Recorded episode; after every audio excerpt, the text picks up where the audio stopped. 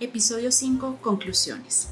Muy bien, Alejandro, entonces me gustaría que retomáramos, eh, digamos, cuál es, cuál es la importancia de generar eh, procesos de innovación en nuestras organizaciones, procesos de transformación digital y fomentar una cultura innovadora. Muy bien, muy bien. Eh, toda la importancia hoy, porque nuevamente estamos cambiando de una economía tradicional a una economía digital. Son las mismas economías, son las mismas actividades, pero están habilitadas por la tecnología.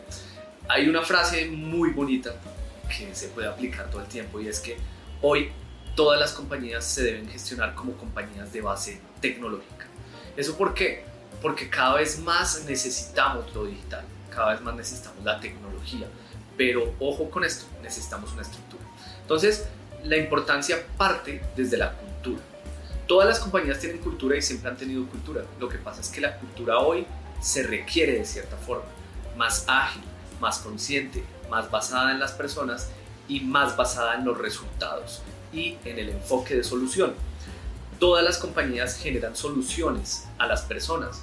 Lo que pasa es que se ha camuflado con un producto y un servicio. Es la peor forma de seguir haciéndolo. Porque cuando yo tengo un producto y un servicio, yo quiero llegar a vender a como de lugar. Y por eso gasto tanto dinero en marketing, en asesores comerciales, etc. Cuando yo debería también darle un énfasis especial a las personas.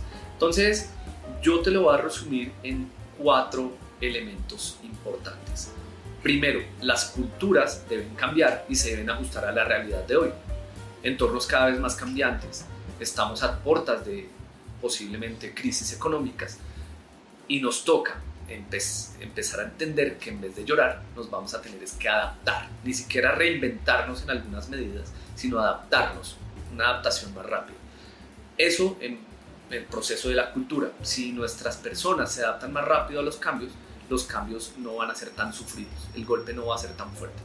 Lo segundo, el proceso de innovación es importante porque es un proceso que me va a llegar a permitir dar soluciones a los mercados. Eso, en eso estamos todos, todos, todo el tiempo. Y es precisamente porque las personas están cambiando, están cambiando sus hábitos de consumo. Fíjate que los periódicos casi no los vemos debajo de las puertas hoy. Fíjate que los carteros dejaron de existir.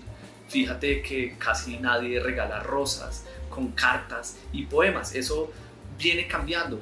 Tal vez lo hagan por medio de desayuno sorpresa. Todo ha venido cambiando. Y en ese cambio debe haber un proceso uno a uno, espaciado, con recursos, para poder dar esas nuevas soluciones al mercado. Y claro, transformación digital.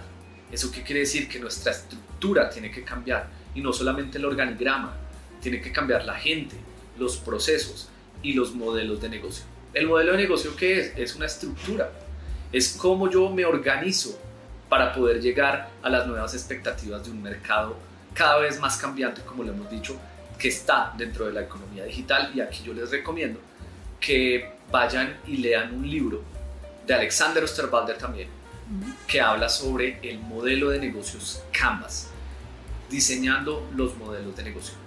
Este libro es muy importante porque nos enseña cómo son esas estructuras que van a caminar ahora hacia lo digital. Excelente.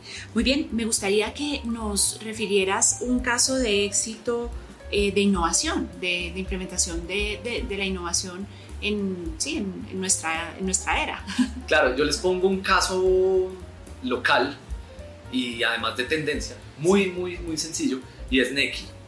Neki. Neki surge en una época en que FinTech, FinTech es estos nuevos modelos de negocio que son financieros y tecnología, Financial Technology, surge en un momento en que FinTech está cero maduro. Es decir, casi nadie conoce qué es FinTech, nadie se lo imagina y viene el caso Neki. Neki es un intraemprendimiento. Intraemprendimiento es que yo emprendo dentro de una compañía para generar soluciones dentro de la compañía, pero me dan autonomía. Y eso fue precisamente lo que hizo Andrés, el CEO de Neki. Él trabajaba en Bancolombia y empezó a decir, venga, pero la gente ya no quiere ir, hay gente que ya no quiere ir a la oficina, hay gente que quiere hacer todas las cosas rápido, hay gente que el modelo financiero o, o la idea de un banco ya no es igual ya no es la oficina, ya no es la gerente, sino son cosas diferentes. Y empezaron el proceso. Y fíjense este proceso cómo empieza en Neki. Lo primero, Human Centered, Design. Vamos a diseñar en las personas con respecto a las expectativas y se fueron a validar nuevamente y miren cómo estamos retomando todo lo que hemos venido hablando en este podcast. Van y hablan con las personas, se encuentran con una generación que ya no cree en los bancos, que no quiere ir, porque tiene un celular y porque desde el celular se están haciendo muchas cosas. Estamos hablando de una época en donde todavía estaba incipiente algunas redes sociales, pero ya se veía la tendencia. Luego de mirar, de observar, de validar, se traen las ideas y se empieza a recabar en un problema o en una necesidad. La necesidad es imperante. Yo quiero ahorrar, quiero tener las cosas en mi bolsillo, no quiero salir a la oficina, no quiero tener percances y por qué no solucionar de manera más rápida. Una vez se hace eso, se genera un proceso de propuesta de valor. Venga, ya los escuché, ahora yo qué puedo generar para ellos. Y se genera una aplicación, una aplicación móvil, que si ustedes la ven es muy parecida a la aplicación móvil Tinder, en donde son aplicaciones muy fáciles de utilizar, muy dinámicas y que generan una reacción emocional gigante. Y eso para Neki era importante. ¿Por qué? Porque la relación emocional frente a un banco no tiene una buena relación, como no tiene buena relación los seguros y las personas. Porque cuando te llaman y te dicen es para ofrecerte un seguro, tú cuelgas inmediatamente. Entonces es mejorar esa relación y fíjense que la innovación acá tiene que ver mucho con las emociones y las personas. Sí. Una vez generaron la propuesta de valor, desarrollaron esa aplicación, empezaron el testeo.